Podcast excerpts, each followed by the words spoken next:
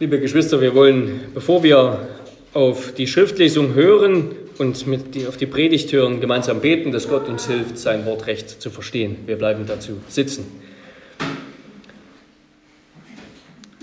Allmächtiger, allweiser Gott, wir bitten dich, leite uns durch dein heiliges Wort und deinen heiligen Geist, sodass wir in deinem Licht das Licht erkennen, das uns deine Wahrheit frei macht wie du verheißen hast. Und dass uns dein Wille Frieden und Ruhe für unsere Seelen schenkt. Durch Jesus Christus, unseren Herrn. Amen. Amen.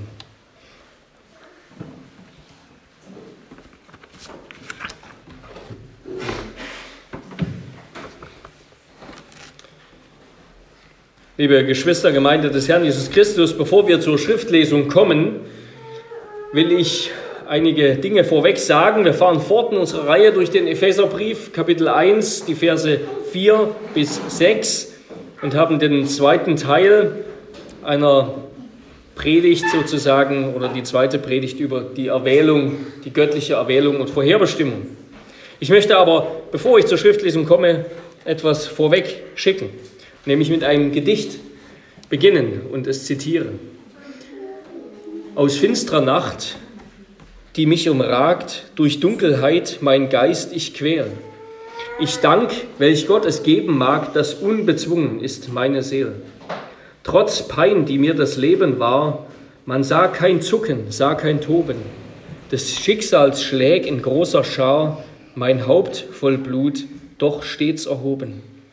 Jenseits dies Orts voll Zorn und Tränen ragt auf der Alp der Schattenbild. Stets finden mich der Welt Hyänen, die Furcht an meinem Ich zerschellt. Egal wie schmal das Tor, wie groß, wie viel Bestrafung ich auch zähl, ich bin der Meister meines Los, ich bin der Captain meiner Seele. Das ist ein Gedicht auf Englisch Invictus, also unbezwungen, wo es eigentlich mit den bekannten Worten endet, I am the master of my fate, I am the captain of my soul. Ein Gedicht von William Ernest Henley und auch sein Lieblingsgedicht, das er schrieb, als er mit Knochentuberkulose vor der Amputation seines zweiten Beins stand, was er ablehnte und was dann auch abgewandt, abgewendet werden konnte.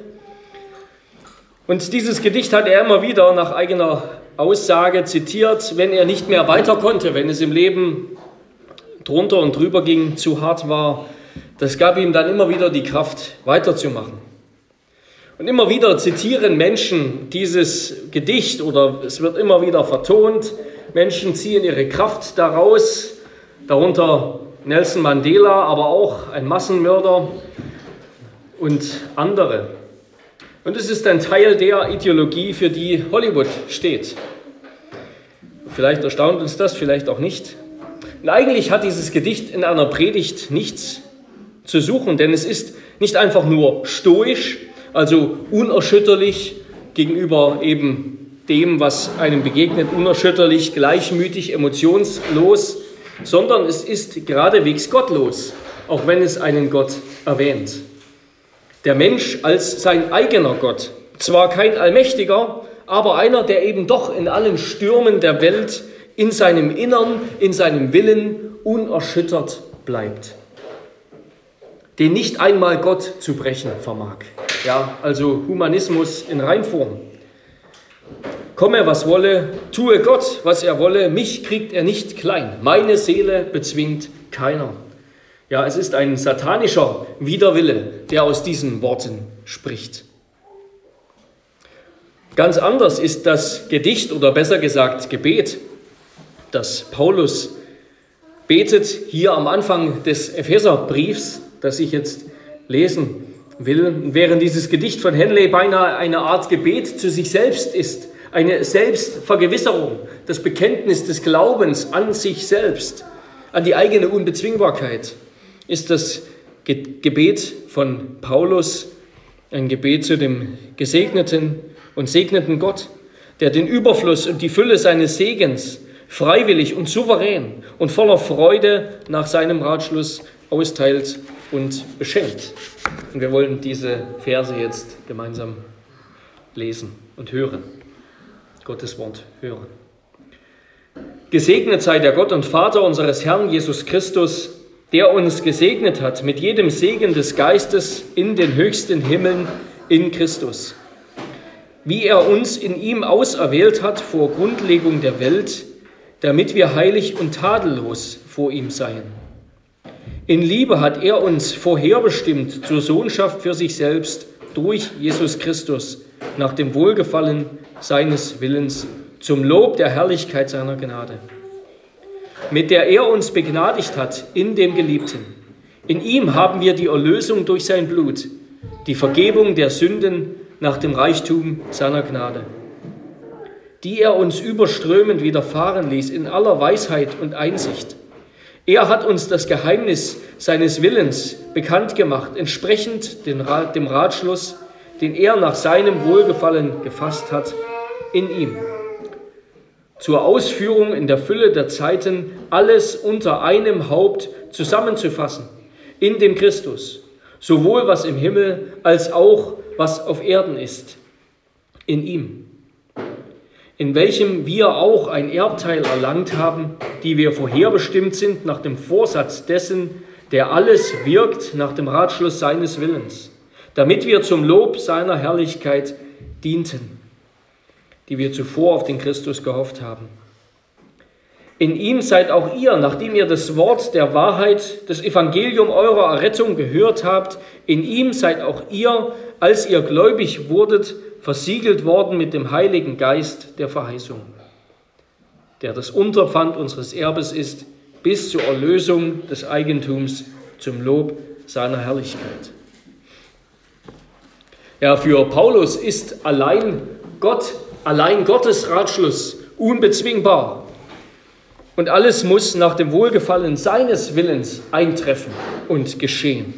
Seines Willens, der alles überragt, der alle Menschenleben und die ganze Geschichte des Globus überragt. Dieser Gott, der unendlich erhaben ist und dessen Wille uns ein Geheimnis ist, der ist dennoch kein unberechenbarer Tyrann vom Stil eben der griechischen oder römischen antiken Götter und Titanen. Nein, er kommt zu uns. Er kommt uns nahe, um uns zu erlösen durch sein Blut. Er spricht zu uns, Fürchte dich nicht, glaube nur. Der Gott, zu dem der Apostel Paulus betet und den er verkündigt, das ist ein Gott, der souverän über diese Erde herrscht, die doch ins Chaos gestürzt ist und der sich über seine Feinde erbarmt und die Verlorenen rettet. Ja, es liegt ein gewaltiger Unterschied zwischen diesem Gedicht von Henley Invictus und diesen Worten, diesem Gebet des Apostels Paulus. Aber viele, um zuletzt noch etwas dazu zu sagen und ähm, auf meine kleine Notiz gestern hinzuweisen, viele können dieses Gedicht auswendig. Ja? Man könnte sagen, die Heiden lernen ihre Gebete. Man kann viele finden, auch Prominente, die dieses Gedicht können, nach Jahren immer noch können, die sich immer wieder daran festhalten. Sollten wir da nicht als Christen umso eifriger unsere Gebete lernen? Ja, es ist eine Schande, und damit meine ich auch mich selbst, dass wir oftmals kein Wort oder kaum ein Wort aus der Schrift auswendig können und uns eben aufsagen können in einer schwierigen, herausfordernden Situation, uns daran festhalten können. Gerade dieses Gebet, diese Verse 3 bis 14, die bieten sich wunderbar zum Auswendiglernen an. Und dazu dient auch die Vorlage, die ich gestern geschickt habe. Möge diese Vorlage dazu dienen. Wir wollen uns diese Verse anschauen, weiter in diesen Versen, Versen 4 bis 6 vorankommen. Und ich bete, wenn wir uns das anschauen, dass wir davon auch so ergriffen werden, wie der Apostel Paulus ergriffen war vom Lob der Herrlichkeit der Gnade Gottes, als er diese Zeilen schrieb. Das möge das Ergebnis sein, wenn wir darüber nachdenken. Wir wollen uns diese Verse anschauen unter folgenden vier Punkten. erwählt und vorherbestimmt zur Sohnschaft, erwählt und vorherbestimmt zur Heiligkeit und Tadellosigkeit, erwählt und vorherbestimmt zur Ehre Gottes, erwählt und vorherbestimmt, weil Gott es wollte. Erwählt und vorherbestimmt zur Sohnschaft. Wir haben uns das letzte Mal gefragt, haben wir auch schon diese Verse, Verse 4 bis 6 behandelt und gefragt, wen hat Gott erwählt, wann hat Gott erwählt und wie hat er das getan. Und wir haben dabei festgehalten, dass Gott bestimmte Menschen individuell und persönlich erwählt hat. Nicht einfach nur eine unbekannte Masse oder nicht einfach nur Christus und in ihm alle, die glauben. Nein, er hat konkrete Menschen persönlich erwählt. Und zwar hat er in Sünde und Schuld verlorene Menschen erwählt. Ja? Es geht hier immer wieder darum, dass die, derer Gott sich annimmt, dass die verloren sind. Deshalb musste Gott ja zum Heil erwählen. Deshalb musste der Sohn kommen, um sein Blut zu vergießen zu unserer Erlösung. Es geht hier um die, die sein Gericht verdient haben, die bereits tot sind. Paulus führt es dann weiter aus in Epheser 2 die Gott zum Heil erwählt. Und so wollen wir das auch gleich gemeinsam dann bekennen in der Dortrechter Lehrregel. Gott hat aus der gesamten Menschheit, die aus der ursprünglichen Unschuld durch ihre eigene Schuld der Sünde und dem Verderben verfallen war, nach freiem Belieben seines Willens und aus reiner Gnade eine bestimmte Mensch, Menge von Menschen, die weder besser noch würdiger waren als andere, sondern mit ihnen im gemeinsamen Elend lagen, zum Heil auserwählt in Christus. Also wir haben gehört, Gott hat individuelle persönliche Menschen, Sünder, die verloren waren, erwählt. Wir haben gehört, Gott hat vor Grundlegung der Welt erwählt, um zu zeigen, dass, dass wie unser Leben, so auch unser ewiges Leben von Gott abhängig ist. Und er hat durch und in Christus erwählt. Der Vater hat Menschen erwählt, um sie dem Sohn zu schenken, zu seiner Ehre und zu unserem Heil. Und jetzt kommen wir sozusagen zu einem weiteren Punkt, zu einer weiteren Frage, nämlich wozu hat Gott erwählt? Wozu? Mit welchem Ziel? Und drei Ziele sind es, die der Apostel Paulus hier ausführt. Eben erstens zur Sohnschaft, zweitens zur Heiligkeit und Tadellosigkeit oder wir könnten auch sagen zur Heiligung und drittens zu seiner Verherrlichung. Gott hat uns zur Sohnschaft erwählt und vorherbestimmt. Wir lesen in Versen 4 bis 5, in Liebe hat er uns vorherbestimmt zur Sohnschaft für sich selbst durch Jesus Christus. Also das Ziel der Prädestination, das ist einfach Vorherbestimmung auf Lateinisch.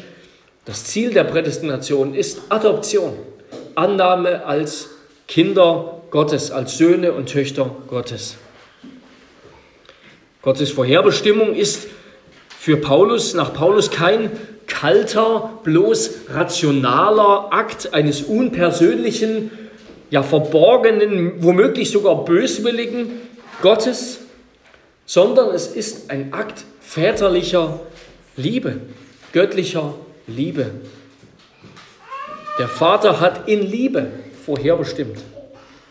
Und hier gibt es eine Diskussion, zu welchem Wort oder in welchem Zusammenhang dieses in Liebe hier im Text steht. Ja, um das nochmal ab Vers 4 zu lesen, wie er uns in ihm auserwählt hat vor Grundlegung der Welt, damit wir heilig und tadellos vor ihm seien. Und in vielen Übersetzungen ist dann dieses in Liebe noch mit hier angefügt. Heilig und tadellos vor ihm sein in Liebe. Und dann geht es weiter. Er hat uns vorherbestimmt. Ich habe es, wie schon gesagt, anders übersetzt und wiedergegeben. Und dieses in Liebe, das könnte zu drei, ich sag mal, Worten oder zu drei Wortgruppen gehören. Soll es heißen, Gott hat uns auserwählt vor Grundlegung der Welt in Liebe? also auserwählt in Liebe? Oder er hat uns auserwählt, damit wir heilig und tadellos vor ihm seien in Liebe, also heilig und tadellos in Liebe? Oder in Liebe hat er uns vorherbestimmt zur Sohnschaft für sich selbst, also in seiner Liebe? Ist es seine erwählende Liebe? Ist es unsere Liebe? Oder ist es seine väterliche Liebe, die uns zur Sohnschaft führt und vorherbestimmt hat? Es ist unwahrscheinlich, dass dieser Zusatz in Liebe zu auserwählt gehört, weil das steht im griechischen Text sehr weit weg. Ja, ist genau wie bei uns im deutschen Text, das steht sehr weit weg. Es sind 13 Worte dazwischen. Es ist unwahrscheinlich, dass das zusammengehört. Es könnte grammatisch und theologisch durchaus sein, dass die Heiligkeit, dass dieses in Liebe die Heiligkeit und, und die Tadellosigkeit der Auserwählten beschreibt. Also wir sollen heilig und tadellos sein in Liebe. Unsere Heiligkeit als Christen soll sich zeigen in der Liebe zu Gott und einander. Das ist sowohl grammatisch als auch theologisch korrekt. Und es gibt viele Ausleger, die diese Auslegung bevorzugen. Unter anderem Calvin, auch andere. Aber am Anfang und Ende jedes Absatzes, ich denke, wenn man die richtig einteilt, wir erinnern uns, einerseits ist dieser ganze Abschnitt, Verse 3 bis 14, ein langer Satz. Zugleich hat man aber damals nicht in solchen Sätzen gedacht, wie wir das tun, sondern man hat in, in man hat also in, in Redeweise gedacht. Ja, so ein Brief, der sollte gelesen werden wie eine antike Rede. Man hat in Redeabschnitten gedacht und eben deshalb auch in bestimmten Absätzen. Und am Anfang und Ende jedes Absatzes steht ein Hinweis auf Gott oder auf ihn. Ihr, man sieht das ein bisschen in der Vorlage, die ich euch geschickt habe. Man sieht das vor allem im Griechischen. Also die Struktur des Textes, die betont Gottes Werk und seine Initiative, sein Handeln, seine, das zu seiner Herrlichkeit als Endergebnis führt. Und das würde aufgebrochen durch diese Hinzufügung von in Liebe an, die, an unsere Heiligkeit und Tadellosigkeit. Und außerdem geht es bei der Heiligkeit und Tadellosigkeit hier vorrangig um eine objektive Stellung. Es geht um die Stellung, in die Gott uns versetzt hat oder versetzen wollte in Christus. Es geht nicht weniger um den Lebensvollzug, also darum, dass wir heilig und rein leben, sondern darum, dass Gott uns in Christus ein für alle Mal heilig geheiligt hat und gereinigt hat. Also ich denke, die dritte Option ist die beste, dass wir lesen, in Liebe hat er uns vorherbestimmt zur Sohnschaft für sich selbst. Es ist zwar ungewöhnlich, dass dieses in Liebe vor dem Partizip steht, in Liebe vorherbestimmt, aber das ist nicht undenkbar und es macht, es macht in der ganzen Passage meiner Ansicht nach und auch der Ansicht anderer nach am meisten Sinn. Ja, es ist hier eine Sache der Betonung. Paulus will sagen, die Vorherbestimmung des Vaters, das, was Gott, der Vater vor aller Ewigkeit, entschieden, beschlossen hat, nicht nur bestimmte Menschen zum Heil in Christus zu bestimmen, sondern alle Dinge, ja, die ganze Geschichte, alles bis ins kleinste Detail, besonders aber unsere Vorherbestimmung von Sündern zu Gottes Kindern ist motiviert in, von Gottes Liebe. Ja. Gott hat uns in seiner Liebe vorherbestimmt und er hat sie uns geschenkt in dem Geliebten. So endet dann Vers 6. In dem Geliebten, im Sohn. Ja. Es ist seine Liebe, die uns in die, in die Werte hineinsieht, die er selbst in uns gelegt hat. Die diese Werte in uns sieht, die er, die er in uns legen möchte. Es ist seine Liebe, die, sie in, die uns wieder zum Leben erwecken will. Das Leben, das wir verloren haben. Dazu, das trifft, Luther beschreibt das, sagt das sehr treffend, wie die Liebe Gottes zu uns steht. Er, er sagt, die Liebe Gottes findet das für sie Liebenswerte nicht vor, sondern er schafft es. Die Liebe des Menschen entsteht aus dem für sie Liebenswerten. Denn darum sind die Sünder schön, weil sie geliebt werden. Nicht darum werden sie geliebt, weil sie schön sind. Gottes Liebe macht uns liebenswert. Unsere Liebe ergreift das, was liebenswert ist. Gottes Liebe bringt etwas hervor, was noch nicht liebenswert war und macht es liebenswert.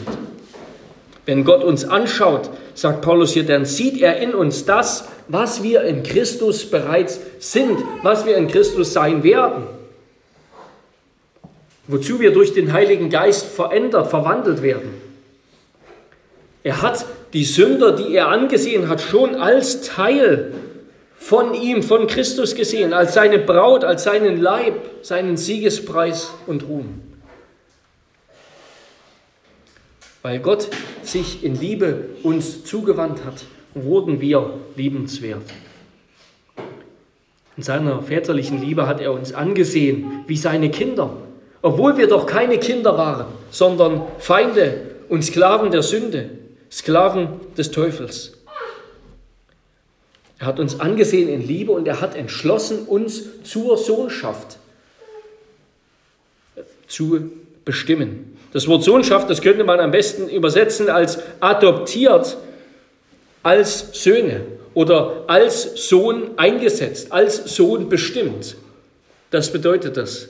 Jemand wird als Sohn bestimmt. Und es geht hier um den Zusammenhang in der Antike. Ja. Wir müssen das verstehen. Sohnschaft hatte in der Antike wo die Familien größer waren als unsere. Wir zählen heute nur, ich sage mal, die Kernfamilie als Familie, Vater, Mutter, Kind. In der Antike hat die Familie auch die Sklaven mit eingeschlossen, auch die, die Verwandten, sogar teilweise die befreiten Sklaven. Sie alle haben mit in den Rahmen der Familie gezählt.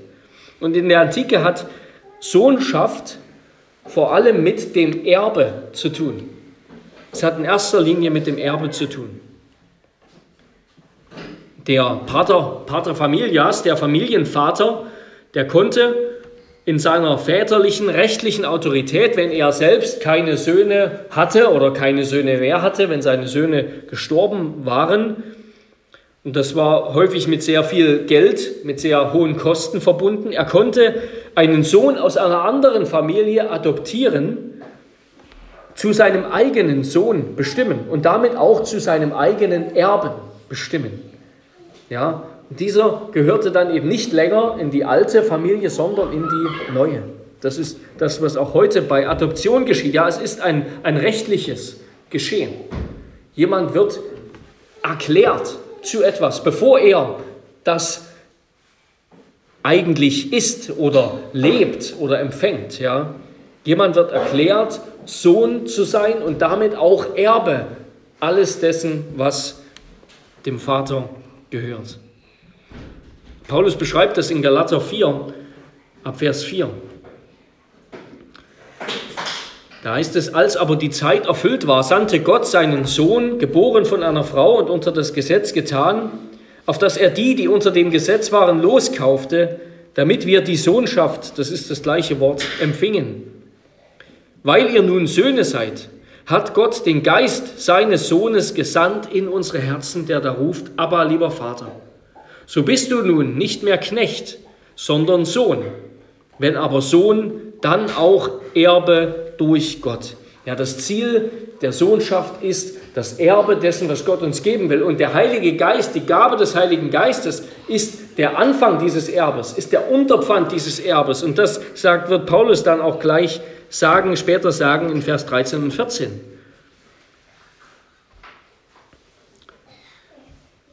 Und der Sohn ist gekommen, um uns, die wir keine Söhne waren, durch seinen Tod, durch die Aufgabe seiner Sohnesrechte zu Söhnen, von Knechten, Knechten des Bösen zu Söhnen zu machen.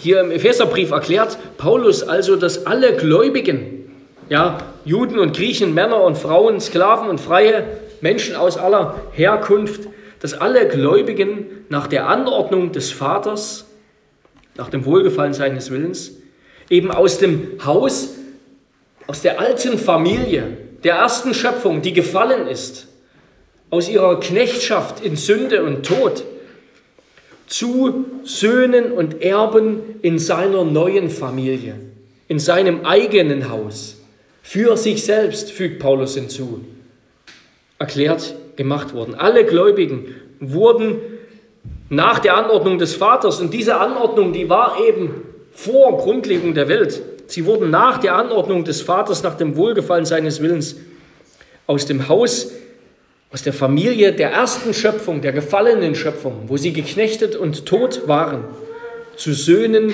und Erben der neuen Familie Gottes, seines eigenen Hauses, für sich selbst gemacht und erklärt. Und wie ist das geschehen? Eben durch, eben durch die selbst aufopfernde, erlösende Hingabe seines geliebten Sohnes. Und zwar eben aus Liebe, nicht aus Eigeninteresse, sondern aus Liebe. Gott brauchte keinen Erben. Er hatte schon einen, Christus. Christus ist seiner Natur nach Sohn, wie es auch in unserem Katechismus heißt, Frage 33. Wir sind aus Gnade als Söhne, als Kinder Gottes adoptiert. Und insofern sind wir alle Söhne, Männer und Frauen. Das ist jetzt, hat jetzt nichts mit dem Geschlecht zu tun, sondern weil eben der Sohn der Erbe war. Ja? Wir alle gelangen in die Sohnesstellung, die Stellung des Erben. Jeder Gläubige wird die ganze Gaben Gottes, die er seinem Sohn schenken will, auch empfangen. Und was das ist, das ist der Heilige Geist, ja. Als Christus sein Werk vollendet hat, ist er aufgefahren in den Himmel zur Rechten Gottes. Er wurde mit dem Heiligen Geist belohnt und beschenkt. Natürlich hatte er als Gott den Heiligen Geist, war er immer vereint, ist klar, aber als Mensch, er wurde mit dem Heiligen Geist belohnt und beschenkt. Und was hat er getan? Er hat den Heiligen Geist zu Pfingsten ausgeschüttet, der Kirche, den Gläubigen geschenkt. Und der Heilige Geist ist eben jetzt schon der Anfang, das Unterpfand, die Versicherung, dass wir auch die ganze Fülle bekommen werden. Der Heilige Geist, wie wir uns erinnern, ist selbst die Essenz, das Wesen des Himmels, das Wesen des himmlischen Lebens. Ja, das übertrifft jede Gnade und Adoption in der Antike und bis heute. Ja. Gott hat uns, die wir verloren waren, die wir Sünder waren, die wir seine Feinde waren, angenommen. Und wenn, wenn, wenn damalige Sklaven, wir müssen uns das vorstellen, wenn damalige Sklaven das gehört haben, dass sie, dass sie von Gott dazu vorherbestimmt wurden, nicht nur freie zu sein, auch das sagt die Bibel, nicht nur freie Kinder Gottes zu sein, sondern durch Adoption Söhne gemacht zu Söhnen geworden zu sein, die auch noch erben werden, den ganzen Besitz und Reichtum erben werden, also rechtlich als Söhne angesehen zu werden. Das ist, das war für sie etwas Unerreichtes, Unmögliches. Gott schenkt uns seine ganze Fülle. Er macht uns zum Teil seiner Familie, der himmlischen Gemeinschaft. Wir werden, wir werden hineingenommen in die Gemeinschaft von Vater, Sohn und Heiligem Geist. Vater und Sohn und Heiliger Geist sind vereint. So, so lernen das auch die, die Kirchenvater sehr gut verständlich. Sie sind einerseits vereint ihrem Wesen nach, ihrem Wesen nach und sie sind zugleich vereint eins ihrer Liebe nach, ihrer Liebe zueinander. Und in diese Beziehung der Liebe von Vater, Sohn und Heiligen Geist werden wir als Gläubige hineingenommen. Und damit ist die Adoption, die Annahme als Kinder, die Annahme in die Familie Gottes, das ist das, ist das Größte, ja, das ist das Ende, das ist die Spitze des Evangeliums. Wenn, wenn, wenn die Rechtfertigung den, den Grund, den Boden des Evangeliums bildet, ja, dass wir überhaupt Gemeinschaft mit Gott haben können, aber das ist nicht das Ende, ja. Das Ende ist, dass wir Gemeinschaft mit Gott haben als Söhne, als Söhne und Töchter, dass wir teilhaben an der Liebesbeziehung von Vater und Sohn durch den Heiligen Geist. Dass wir in, an der trinitarischen Liebe teilhaben. Das ist das Ziel und das Ende des Heilsplans Gottes. Das ist der Höhepunkt. Es gibt nichts Größeres, was Gott schenken kann, als die Gemeinschaft mit sich selbst die nur der Vater und der Sohn und der Heilige Geist besitzt.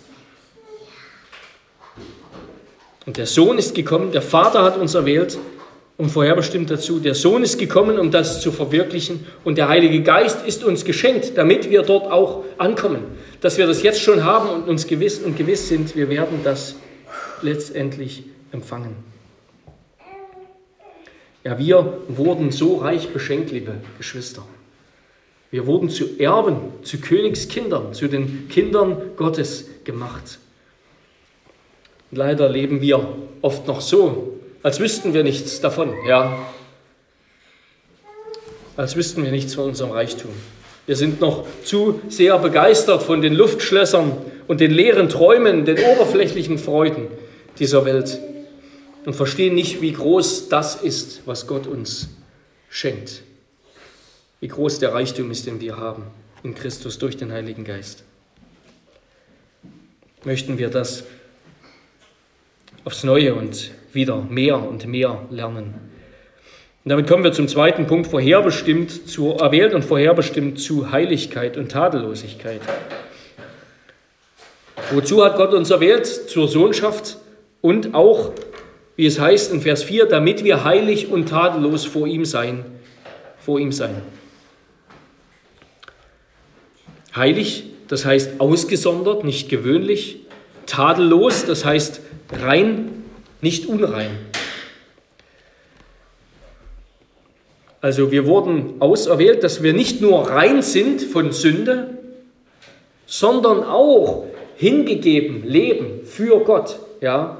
Rein, tadellos von Sünde und heilig, hingegeben leben für Gott.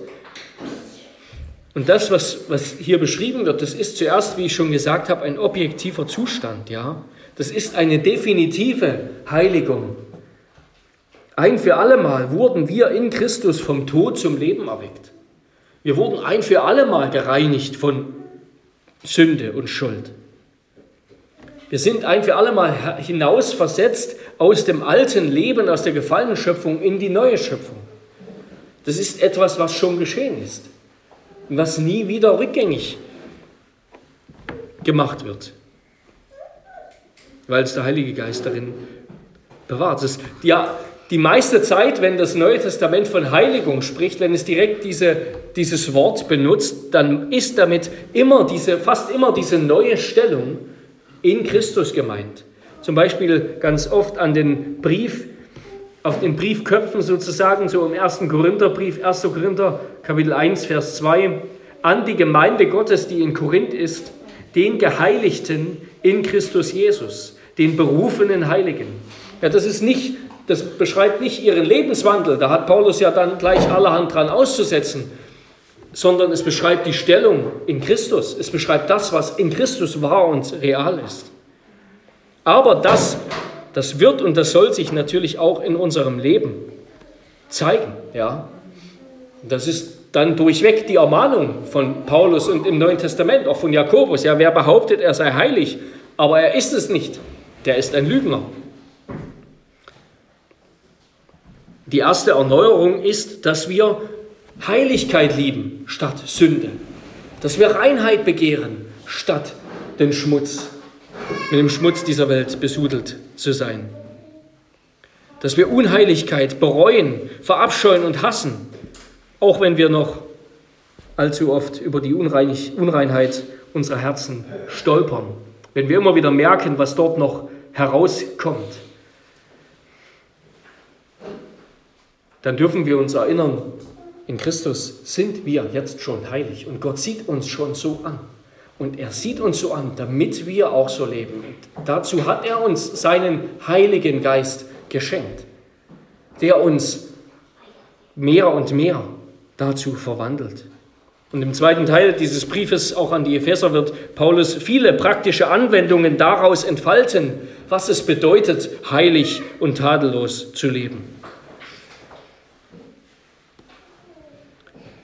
Und ein heiliges und tadelloses Leben, ein heiliges Leben, ein reines Leben darf uns dann eben auch ein, ein Beleg, eine Selbstvergewisserung unserer Errettung, unserer Erwählung sein.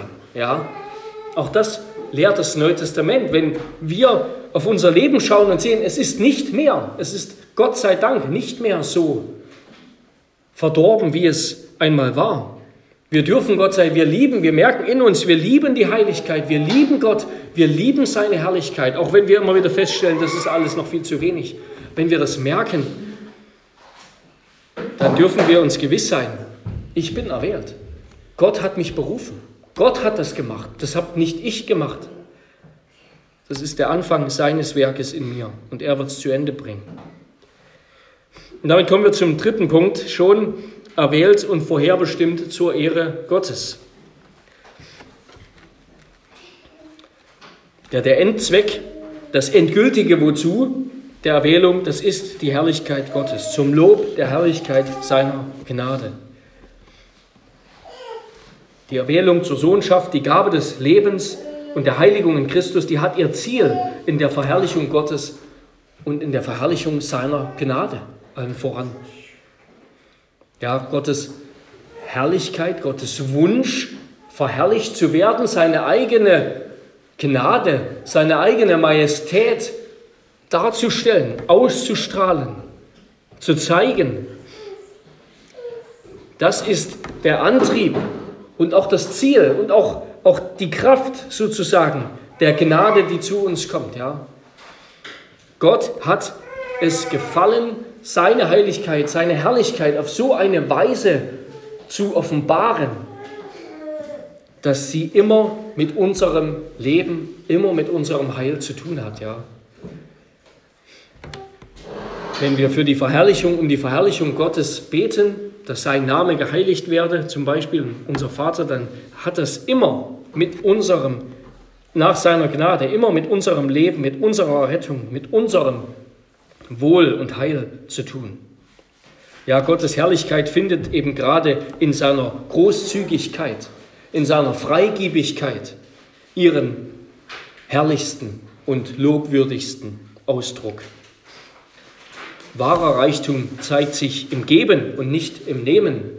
Und Gott macht uns vor, was das bedeutet.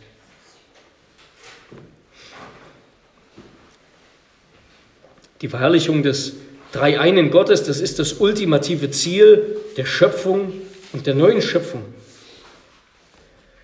Und wenn wir in uns merken, dass wir das nicht so haben und können, wie wir wollen, was sollen wir dann beten?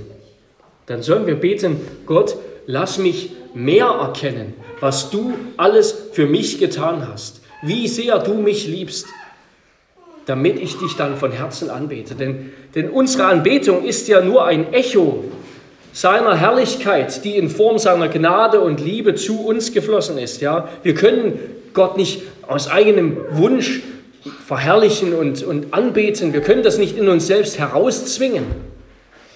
Und was, was wäre das auch für, für ein Lobpreis? Ja?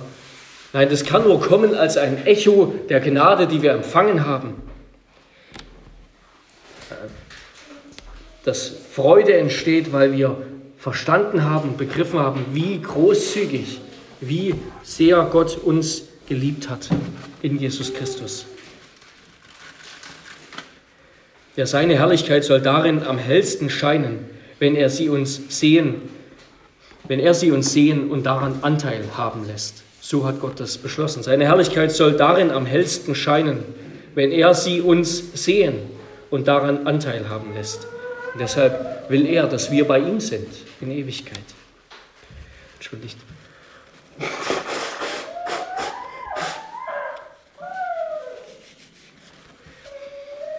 Und damit kommen wir zum letzten Punkt, erwählt und vorherbestimmt, weil Gott es wollte. Erwählt und vorherbestimmt, weil Gott es wollte. Es heißt da im Text, nach dem Wohlgefallen seines Willens nach dem Wohlgefallen seines Willens. Das ist eine merkwürdige Formulierung, denn die ist eigentlich redundant. Ja, da wird zweimal ein, ein Wort verwendet, das das gleiche bedeutet, auch im Griechischen. Und diese Formulierung, die findet sich interessanterweise nur hier in diesen Versen im Neuen Testament und in, auch im Alten Testament findet sie sich, sich so nicht wieder. Nach dem Wohlgefallen seines Willens. Ja, der Heilige Geist betont erneut, dass eben allein Gottes gnädige Absicht, sein von Liebe motivierter Entschluss der Grund dafür ist, dass wir etwas Gutes empfangen. dass wir gerettet wurden, erwählt wurden. Da gibt es nichts in uns, was Gott angesehen hat. Nicht unsere Attraktivität, nicht unsere Qualifikationen oder Gaben sind der Grund. Kein Wert in uns, sondern der Wert, den Gott in uns legen wollte. Ja, Gott hat Sünder in Christus zum Heil erwählt, weil das sein Wohlgefallen fand, weil es ihm gefallen hat. Seine Motivation dazu ist Liebe. Und das erkennen wir in Christus, nur in Christus. Ja, es stimmt, außerhalb von Christus ist Prädestination furchteinflößend und treibt in die Verzweiflung, weil es eben die Botschaft davon ist, dass wir nichts tun können. Ja, am Ende, dass, dass alles in Gottes Hand ist. Dass alles in Gottes Hand ist. Außerhalb von Christus ist Prädestination furchteinflößend und treibt in die Verzweiflung. Und deshalb gibt es auch weder im Islam noch im Judentum diesen großen monotheistischen Religionen, gibt es ein Evangelium. Dort, nein, dort gibt es nur Gesetz. Da gibt es zwar Barmherzigkeit, da ist von Barmherzigkeit die Rede im Judentum und auch im Islam, aber immer nur für den, der sich schon auf den Weg gemacht hat, der von sich aus sich unterwirft, der das Gute tut oder tun will. Für den gibt es Barmherzigkeit, der Gerechtigkeit sucht, der Gerechtigkeit tut. Da kann der Islam und auch das Judentum sehr viel von Barmherzigkeit reden. Aber der Sünder vermag das alles ja nicht. Der Sünder will nicht das Gute, er liebt nicht die Gerechtigkeit, er will sich nicht auf den Weg machen zu Gott. Er sucht nicht das Gute, nein, er flieht davor. Er liebt das Böse. Das Problem ist das, das Verständnis von Sünde im Judentum und im Islam und natürlich auch in, in allen anderen Ideologien das Verständnis von Sünde ungenügend ist. Das Grundproblem ist, dass auch sie denken, glauben, der Mensch sei gut oder wenn nicht gut, dann doch wenigstens zum Guten zu motivieren. Aber einen Toten kann man nicht mehr motivieren, ja, sagt Paulus. Und Luther sagt das treffend, es ist eben erst in der Offenbarung des dreieinigen Gottes, dass Gott selbst den tiefsten Abgrund seines väterlichen Herzens und seiner unaussprechlichen Liebe offenbart hat. Denn wir könnten niemals dazu kommen, dass wir des Vaters Huld und Gnade erkennen, es sei denn durch den Herrn Christus, der ein Spiegel des väterlichen Herzens ist. Außerdem sehen wir nichts als einen zornigen und schrecklichen Richter. Von Christus aber könnten wir auch nichts wissen, wenn es nicht durch den Heiligen Geist offenbart wäre. Außerhalb von Christus entdecken wir nur einen zornigen, einen richtenden, einen schrecklichen Gott. Und ich meine, das ist es ja, was wir auch als Christen häufig in unserer Lebensrealität bemerken, wo wir als Christen merken, ich bin Christ, aber jetzt läuft nicht alles einfach nach, nach Plan, jetzt läuft nicht einfach alles super. Nein, auch Christen erleben Leid und Tod und Unrecht und so viel Unglück. Und wenn wir jetzt uns vorstellen, dass dahinter ein Gott ist und nicht verstehen, es gibt einen offenbaren Gott, Gott hat sich offenbart in Christus und gesagt, was seine Absicht ist, was sein Heilsplan ist, ohne zugleich zu erklären, all das zu erklären, was er tut in seiner Souveränität als Weltenlenker und Weltenrichter. Wenn wir das nicht verstehen, dann, dann kann Gott nur ein, ein unberechenbarer, willkürlicher, schrecklicher Gott und Richter sein. Was ist das für ein Gott, der Kinder, unschuldige Kinder im Mutterleib sterben lässt? Oder wie Luther es andersherum und gut lutherisch zugespitzt hat, außerhalb Jesu Gott zu suchen, ist der Teufel. Außerhalb Jesu Gott zu suchen, ist der Teufel. Aber genau das tut Paulus ja nicht für einen Moment. Ja.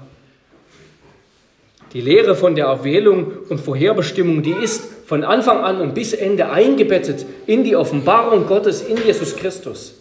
Und deshalb kann sie auch erst im Neuen Testament in aller Klarheit da sein. Ja? Erst, nach, erst nach dem Kommen Jesu kann das wirklich klar sein.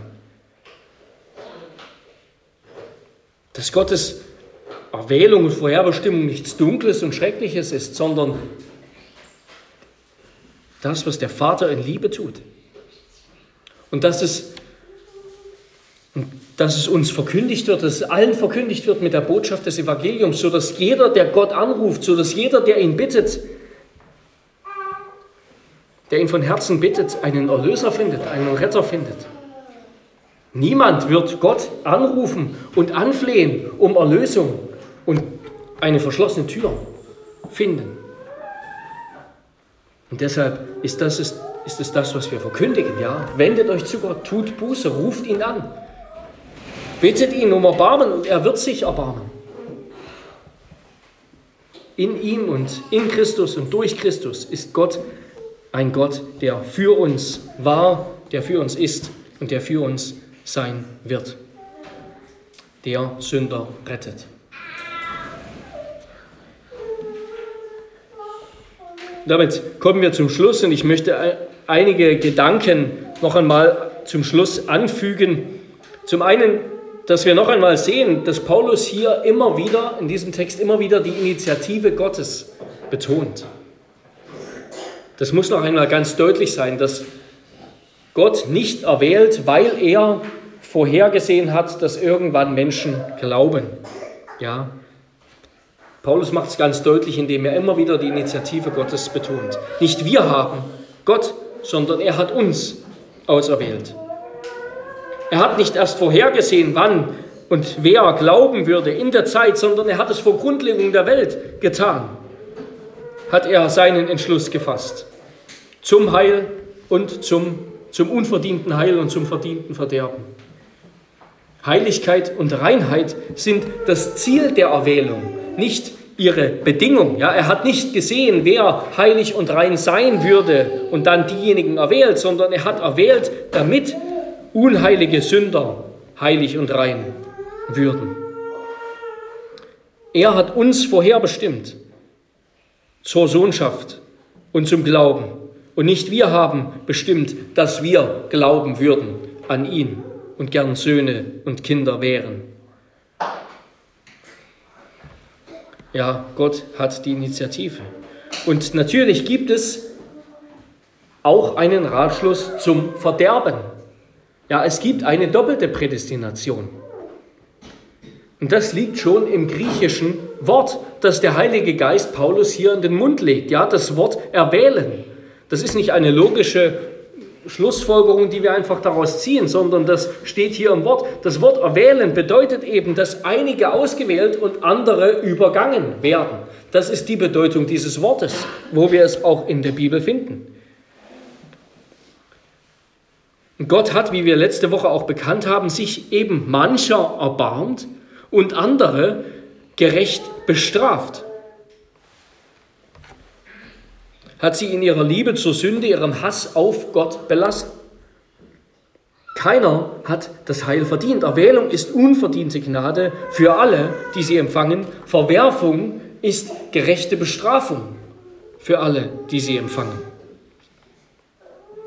Ja, also die Prädestination, die Erwählung, die ist doppelt, wenn auch der biblische Fokus ganz klar immer auf der Erwählung zum Heil in Christus liegt. Ja, aber auch diese andere Seite, auch der Ratschluss zum Verderben, auch das hilft uns, etwas von Gott zu verstehen, nämlich dass Gottes Ratschluss, dass seine Souveränität am Ende hinter allem steht, ja auch hinter dem Bösen.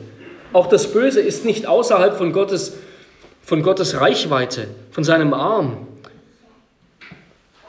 wenngleich er doch gerecht und heilig ist und nicht teilhat an der Schuld des Bösen. Es hilft uns zu verstehen, warum Menschen abfallen vom Glauben. Und es hilft uns zu verstehen, dass Gott verherrlicht wird durch die Offenbarung seiner Gnade und Liebe, aber auch durch die Offenbarung seines gerechten Zorns über Sünde und Ungerechtigkeit. In der Dortrechter Lehrregel heißt es, dass die Lehre der Verwerfung lehrt, dass nicht alle Menschen erwählt sind. Vielmehr sind einige nicht erwählt. Das heißt, bei Gottes Erwählung über, übergangen worden. Gott hat nach seinem freien, gerechten, untadeligen und unveränderlichen Wohlgefallen beschlossen, sie im gemeinsamen Elend zu belassen, in das sie durch ihre eigene Schuld, sich durch ihre eigene Schuld gestürzt haben und sie nicht mit erlösendem Glauben und der Gnade der Bekehrung zu beschenken. Er hat beschlossen, sie auf ihren Wegen und unter dem gerechten Gericht zu lassen und sie nicht nur wegen ihres Unglaubens, sondern auch wegen der übrigen Sünden zu verdammen und ewig zu strafen zum Erweis seiner Gerechtigkeit. Das ist der Ratschluss der Verwerfung, der Gott nicht zum Urheber der Sünde macht. Das zu denken wäre Gotteslästerung, sondern als furchtbaren, untadeligen und gerechten Richter, Richter und Rächer zeigt. Ja, um noch einmal all das zusammenzufassen. Gott hat bestimmte Menschen, gefallene Sünder, die nicht besser oder schlechter sind als andere, zum ewigen Leben verordnet. Und als Folge dieser Verordnung glauben sie in der Zeit. Gottes Ratschluss beruht auf keiner Tugend und auf keiner Qualität, die im Menschen, die im Sünder liegt, sondern allein auf seiner Gnade und seinem Wohlgefallen. Gott hat sich besonders über die Elenden, über die Unwertesten, die Hilflosen und Unbrauchbaren erbarmt und sie ausgesucht, damit sich kein Fleisch vor ihm rühme. Ja, so führt Paulus das im ersten Korintherbrief aus. Gott hat sein Volk in Christus vor der Zeit erwählt, nicht weil sie heilig waren, sondern damit sie heilig würden. Und diese Erwählung, die geschah vom Vater im Hinblick auf und für den Sohn. Der Vater wollte den Sohn ehren und der wieder wollte den Vater verherrlichen. Und durch den Heiligen Geist haben auch wir daran Anteil, Gott zu verherrlichen. Sind wir hineingenommen in die Beziehung von Vater, Sohn und Geist. Und all das dient letztendlich der Ehre und Herrlichkeit Gottes. Im Abendmahl erinnern wir uns daran. Wir erinnern uns vor allem an das Heilswerk Jesu, an das, was der offenbare Gott getan hat auf Golgatha und am Ostermorgen. Und wir werden hineingenommen. Wir empfangen dieses Heil. Wir wissen jetzt, wir wissen jetzt, wenn wir diese Predigt gehört haben, dass hinter dem Kommen des Sohnes die Sendung und die Liebe des Vaters steht. Ja, es ist nicht so, dass der Sohn gekommen ist, um uns von dem bösen Vater zu erlösen. Nein, es ist der Vater, der in seiner Liebe den Sohn gesandt hat als unseren Retter. Und so wollen wir jetzt gemeinsam Herrn mal feiern und uns an dem Gott erfreuen und uns bewusst machen, was das bedeutet, dass Gott sich schon von aller Ewigkeit her gewünscht hat, dass wir an seiner Tafel sitzen. Er ist zu uns gekommen, er ist gestorben, er hat gelitten, er hat unser ganzes Leid und Schuld und all das getragen und auf sich genommen damit wir zu ihm kommen und an seiner Tafel sitzen und mit ihm Gemeinschaft haben. Damit er uns beschenken kann mit dem Reichtum seiner Gnade in Ewigkeit. Und der uns jetzt zu sich zieht, während er das himmlische Hochzeitsmahl des Lammes vorbereitet, die wir jetzt noch, der uns jetzt auch den Tisch deckt, die wir jetzt noch in der Wüste auf Pilgerschaft zu ihm sind. Amen. Lasst uns beten. Heiliger Herr und Gott, wir danken dir für dein Wort und dass wir gehört haben in dieser Predigt, dass du schon von Ewigkeit her dir gewünscht hast, dass wir bei dir sind, dass wir deine Kinder sind, dass wir an der vollkommenen Liebe, Liebesbeziehung von Vater, Sohn und Geist Anteil haben. Dass wir gereinigt werden von aller Sünde und Schuld, die wir jetzt, wo wir schon zum Glauben gekommen sind, die wir jetzt hassen und verabscheuen und wo wir uns nichts lieber wünschen, als dass wir frei werden von Sünde, Schuld und Tod. Herr, wir danken dir, dass du in Ewigkeit dir das gewünscht hast und dass du alles getan hast. Der Vater und der Sohn, der Heilige Geist, je auf ihre Weise, du der dreieinige Gott, damit wir bei dir sind, damit das zustande kommt. Wir danken dir, dass wir wissen dürfen, dein Wille geht nicht fehl, dass wir das gemeinsame Feiern des Herrnmahls jetzt schon in Vorfreude auf die ewige Feier des Hochzeitsmahls des, des Lammes einnehmen dürfen. In dem Wissen, du hast uns den Glauben schon geschenkt. Du wirst uns es auch schenken, zu überwinden und bei dir zu sein. Und allen, die du erwählt hast und die nach deiner Gnade zum Glauben an dich kommen. Herr, wir bitten dich, mögen es viele sein. Amen.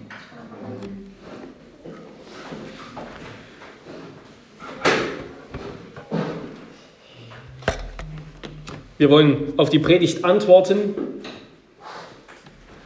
mit dem Lied Nummer 206, Preis, Lob und Dank sei Gott dem Herrn, wo wir singen, dass die Kirche die auserwählte Schar, die auserwählte Gemeinde Gottes ist.